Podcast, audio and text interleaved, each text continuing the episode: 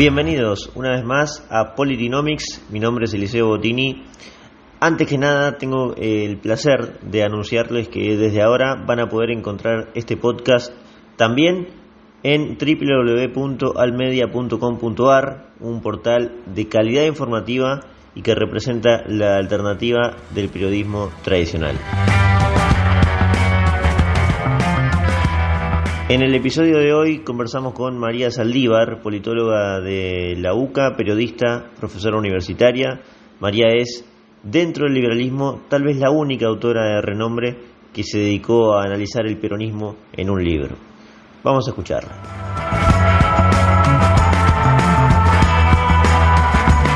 María, vos escribiste un libro donde analizaste el peronismo con detenimiento y eh, la primera pregunta es, o, no consigna más que nada, es si puedes hacer una reseña de la tesis que presentas en ese libro, dado que el peronismo es un tema que parece eterno en Argentina y que nunca va a terminarse, ¿no?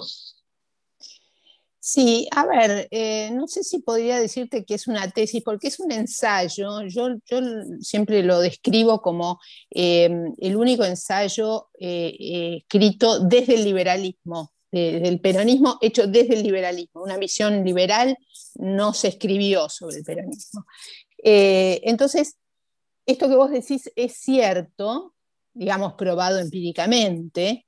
Yo creo que hay dos factores por los cuales el peronismo sigue este, sobreviviendo con tanta eh, buena salud. Una eh, su gatopardismo, o sea, ellos se van, se van este, modificando a medida de las, a, partir de las necesidades coyunturales. Entonces, esta, posibilidad de ser de derecha, de izquierda, ser guerrilleros, ser militares, están en todos lados, eh, los hace perdurar, obviamente. Cuando vos te podés camuflar, hay una ventaja ¿no? que otro un poco más este, este, digamos, firme no tiene. Pero eh, no es solamente eso. Ellos hacen en lo político un juego de los buenos y los malos. Si nosotros empezamos a vos, vos sos muy joven, pero los que eh, han pasado por, por, por, distintas etapas del peronismo, lo que yo, yo esto lo he llegado a ver con el tiempo siempre hay unos que están en el poder y otros que no están porque siempre están, alguno está peleado, digamos. Entonces, siempre los malos son los que están en el poder y los que están afuera dicen, no, no, qué espanto, eso, es que eso no es peronismo, dicen. Entonces, hay un público que dice, ah, no, mira qué bien lo que dicen, tienen razón en realidad. Y entonces se, se, pasa a un segundo plano en que en realidad son peronistas también. Eh, y, la gente compra de, buena fe y de buena voluntad por, por, una necesidad de escuchar algo lógico, ese, esa crítica que se hacen entre ellos. Entonces, yo siempre digo, mirá qué casualidad, los peronistas malos siempre están eh, en el gobierno y los peronistas buenos siempre están en el banco. Y después se alternan y van y vienen. Y, esta es una realidad. Eh, el caso último, por decir, no el peor, yo lo pondría en, cara o en cabeza de Pichetto. Pichetto fue uno de, los alfiles del kirchnerismo y, y, después, cuando se pasó, digamos, al, al, peronismo bueno, que quedó, digamos, en el banco, es de, lo más lógico. Cualquiera de nosotros lo escucha y dicen, pero mira qué bien, lo que, pero, pero tienes razón, eh, mira qué lógico, mira qué contundente. Bueno, esto ha hecho el peronismo durante muchos años. Esa es una parte. La otra parte, como liberal, yo hago el mea culpa. No es que, ay, esta, esta entrevista es un desastre porque vos no sabes preguntar. Yo siempre hago, bueno, ¿qué me toca a mí? Eh, de esta parte. O sea, yo, ¿qué puedo hacer? Porque si, viste, esto está hasta un psicólogo te lo diría, ¿no? Este, ¿cómo, ¿Cómo es esto de, digamos, siempre, esto va a salir bárbaro si vos preguntas bien? Pero entonces, claro, yo no tengo ninguna responsabilidad. No, no. Esto va a salir bárbaro siempre y cuando, ¿qué pongo yo de mi lado? Y ahí es donde yo me pregunto, ¿qué pasó con el otro lado? ¿Qué pasó? Porque ya ahora hace 70 años que estamos discutiendo el peronismo. ¿Qué pasó que nadie pudo mejorar una propuesta sociopolítica para desbancarlos?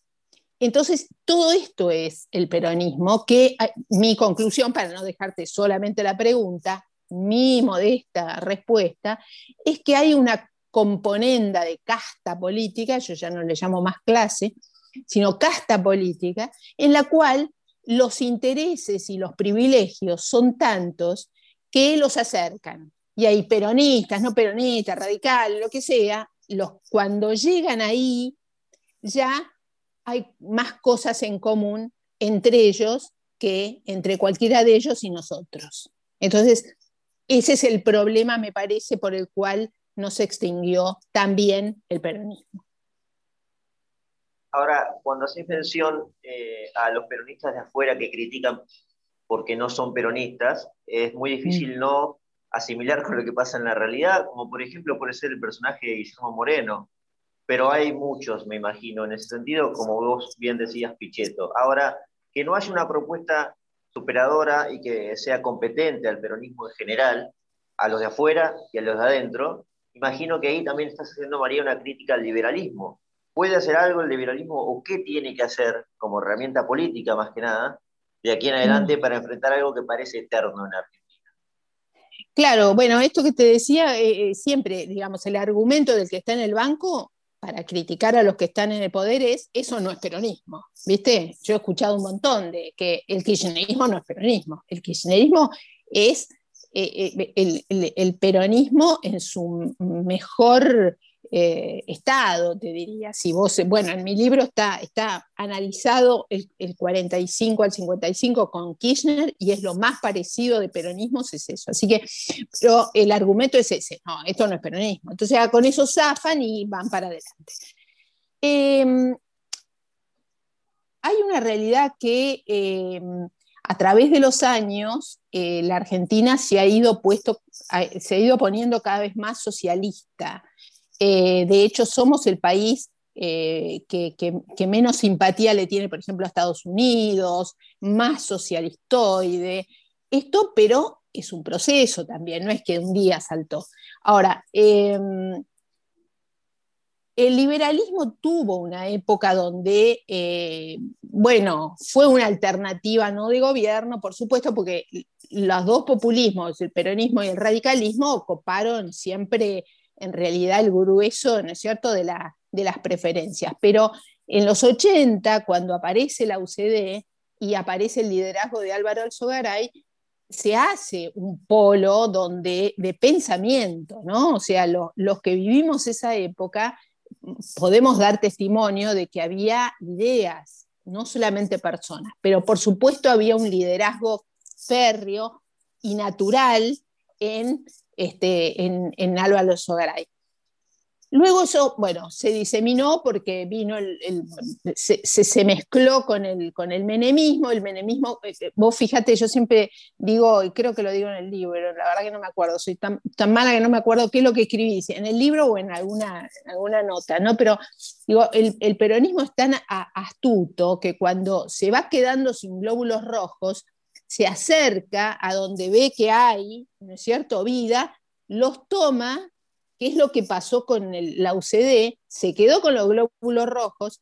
Después del desastre, digamos, del menemismo, eh, el peronismo sobrevivió y quien se murió fue la UCD, o sea, el liberalismo como idea. O sea, el que perdió fue el liberalismo. Cuando lo poco que se hizo fue de bueno, digamos, y que quedó, eh, fue cuando se aplicaron medidas liberales o lo más cercano a, eso, ¿no? Este, mirá la, injusticia un poco de, las ideas.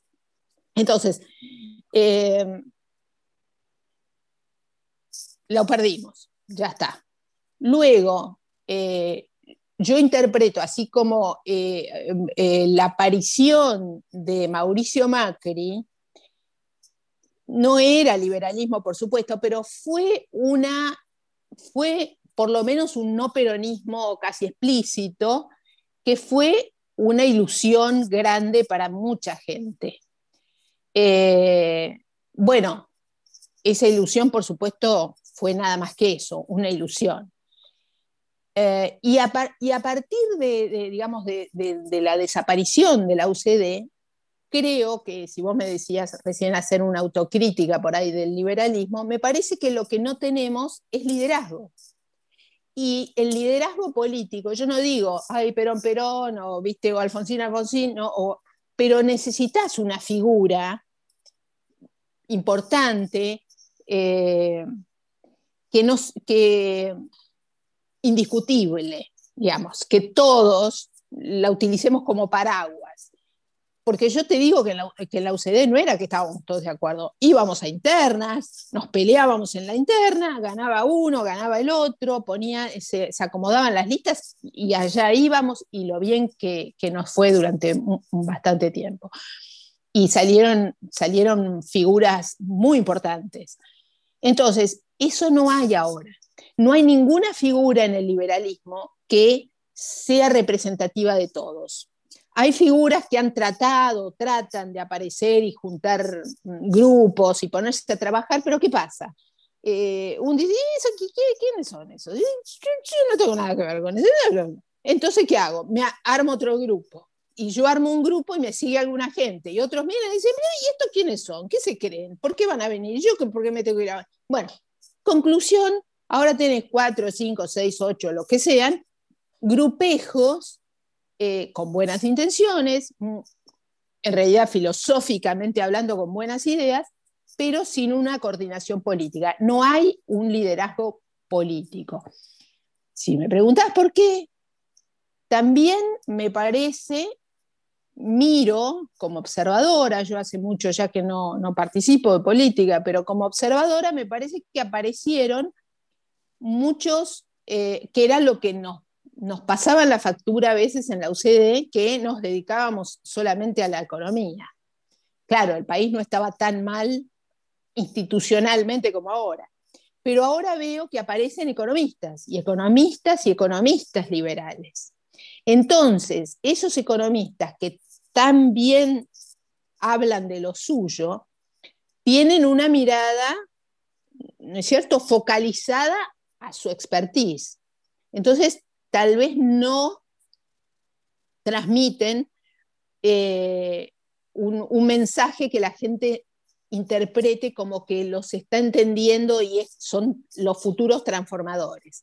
Me parece que no hay un mensaje político desde el liberalismo, porque el déficit fiscal ya la gente es experta casi porque tanto, digamos, nos han pasado las cosas que, viste, este, ya sabemos, ya sabemos de la inflación, ya sabemos de la, este, del endeudamiento público, del gasto público, de los empleados del Estado, digamos, todo eso la gente lo sabe, sabemos que, digamos, estos populismos no lo cambian, pero no hay más allá que ese, mensaje.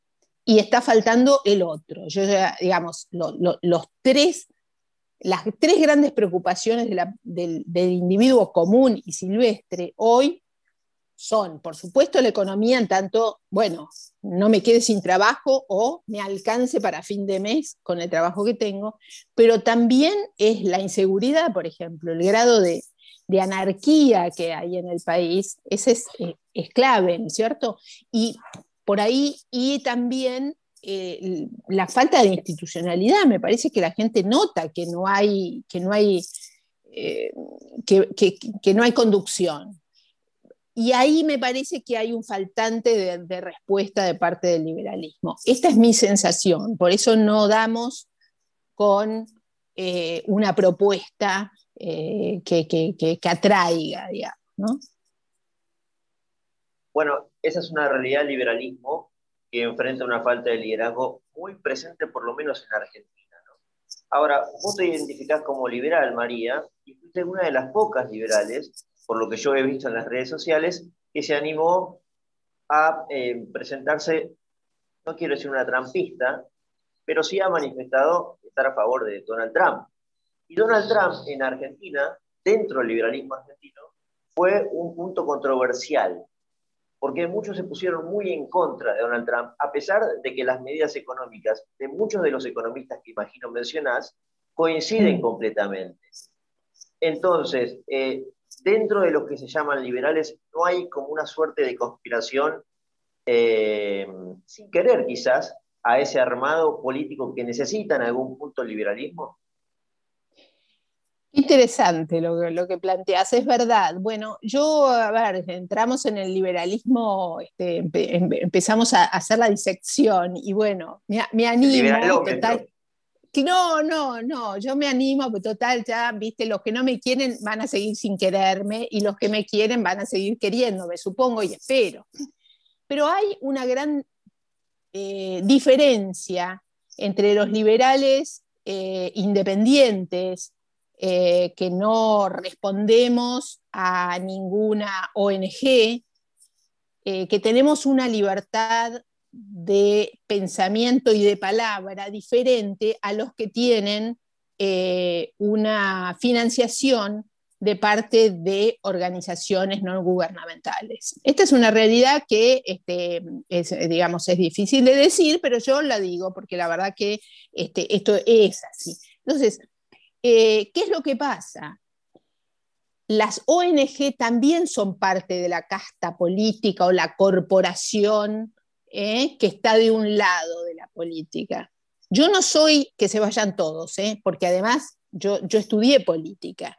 Entonces, no me parece el camino el Fujimorismo. De hecho, está probado en el mundo que no funciona el paracaidista que viene a cambiar las cosas porque eh, la política tiene, tiene reglas propias que uno las va aprendiendo a medida que transita, el que cae como un, ¿no? Mm, entonces no estoy de acuerdo con eso, pero tampoco estoy de acuerdo con la casta privilegiada de la política, ni la corporación.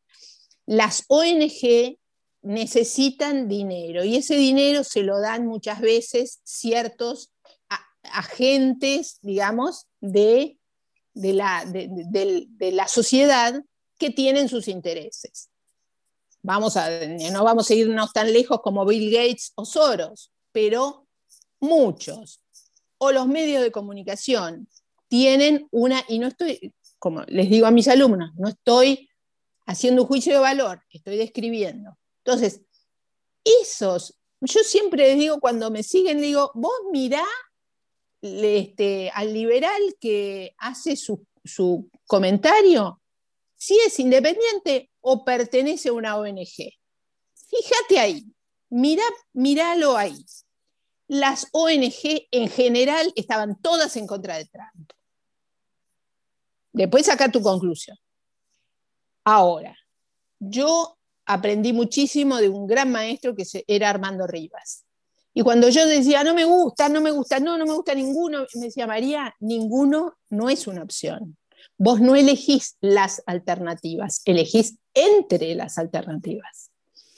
Entonces, entre las alternativas que tenía Estados Unidos, eh, yo prefería Trump, sin ninguna duda, y sigo insistiendo que no me equivoqué. Y él quiso torcerle el brazo a la corporación política de Washington, D.C. Y tan fuerte es esa corporación que consiguió sacarlo. Primero se le reían que iba a quedar en el camino, fue tirando los muñecos uno a uno en la interna, en las, digamos, primarias este, republicanas y quedó. Se les escapó, como digo yo, hizo una gambeta y apareció y un día se... Pero ¿sabes qué también? El, el sistema te espera. Acá también es tan perfecto que es muy difícil que alguien que vaya realmente a cambiar las cosas pueda meterse en el sistema. Pero si pasa, te espera. Te espera un año, dos años, a los cuatro saben que terminó tu mandato y te vas a tu casa. Entonces, eh, esa es la realidad de por qué hay eh, y las ONG generalmente son más lo que nosotros llamamos liber progress.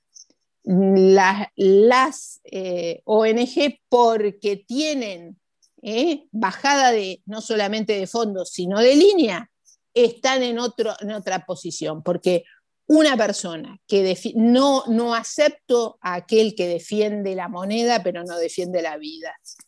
No existe. O sea, ya de ahí a mí me suena que este, toda, toda su construcción es artificial.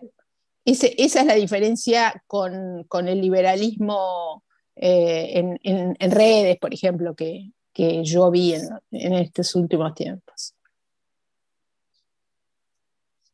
de, lleno del liberalismo, te quiero preguntar también, ya que mencionaste lo de, bueno, defender la vida, también eh, se tiene que inscribir a defender la moneda, entre otras cosas, ¿no? Para un liberal, en definitiva, ¿no? En la, en la definición del liberalismo.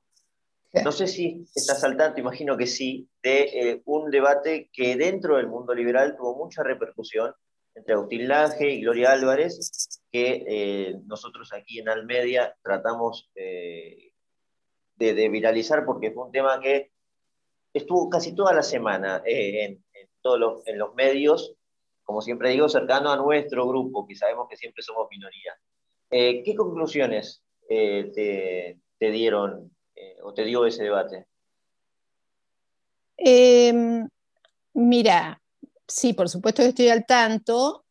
Claramente eh, mi posición es provida y yo siempre dije, hablando de gente eh, de Libre Progress y, de gente este, financiada por ONG, de vuelta, es una descripción, ¿eh? Un día me pueden preguntar si me parece bien o mal, pero no estoy diciendo ni bien ni mal, no estoy diciendo qué bueno estar financiado o qué mal estar financiado. Estoy diciendo que hay gente que está financiada por ONG.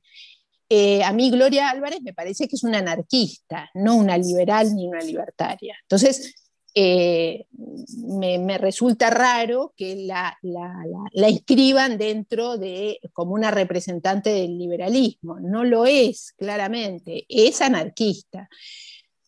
Eh, Libertaria, te va a decir María, libertaria.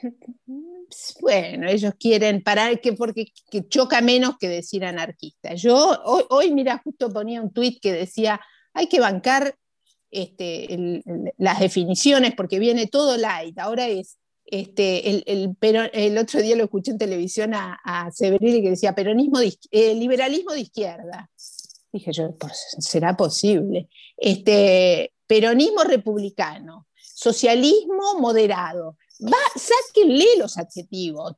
Bánquense si son peronistas, decir que soy peronista, al, liberal decir que soy liberal y al socialista, socialista. Bueno, para mi modo de ver, según lo que yo estudié en la facultad, Gloria Álvarez es anarquista.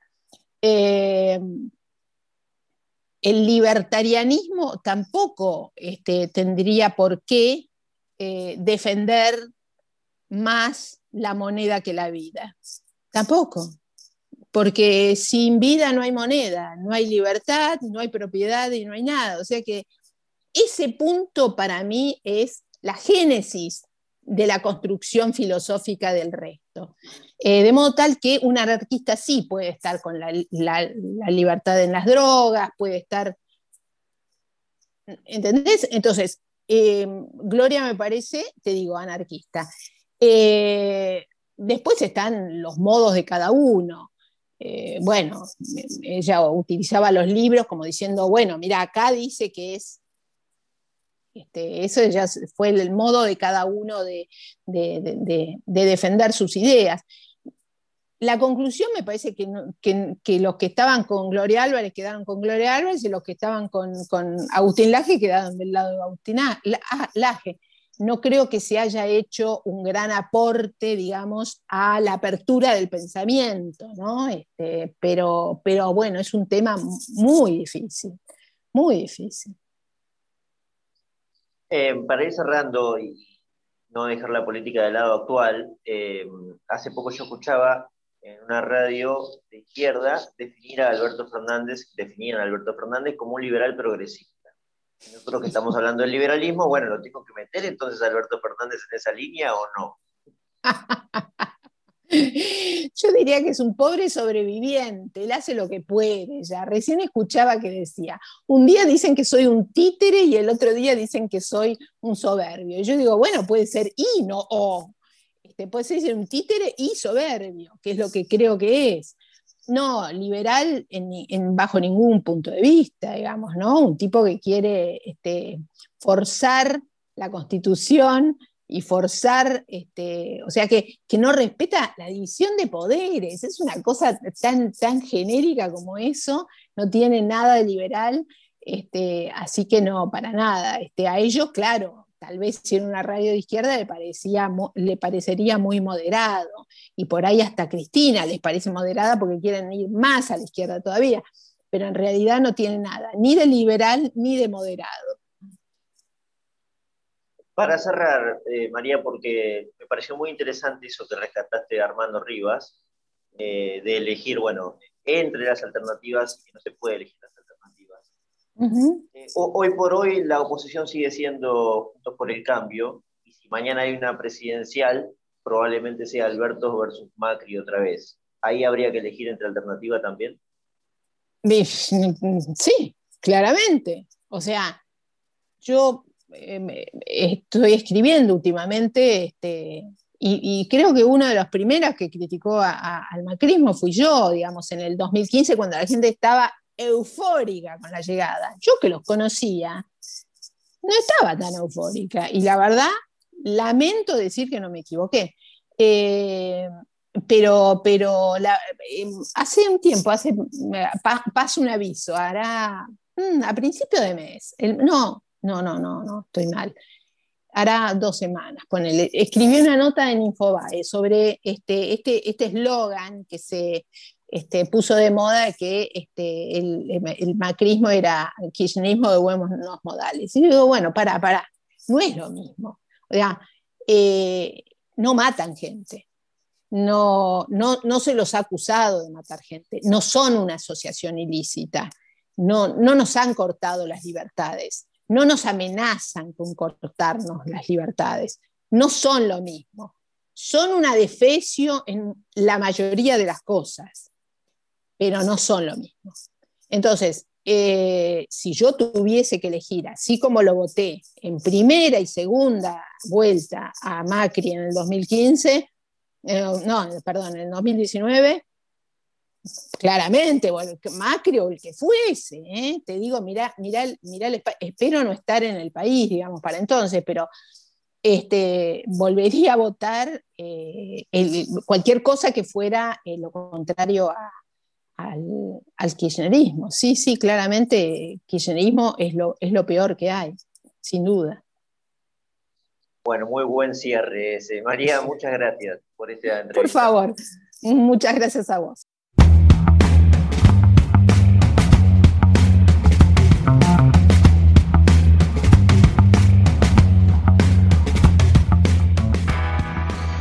Ojalá la anécdota de Armando Rivas que cuenta María sirva para que el liberalismo argentino encuentre un camino de viabilidad política sin caer en ese comportamiento utópico de despreciar todas las alternativas posibles.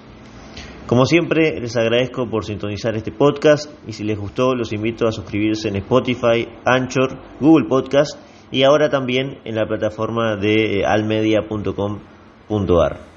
Muchas gracias nuevamente y nos estamos encontrando en un próximo episodio de Politinomics.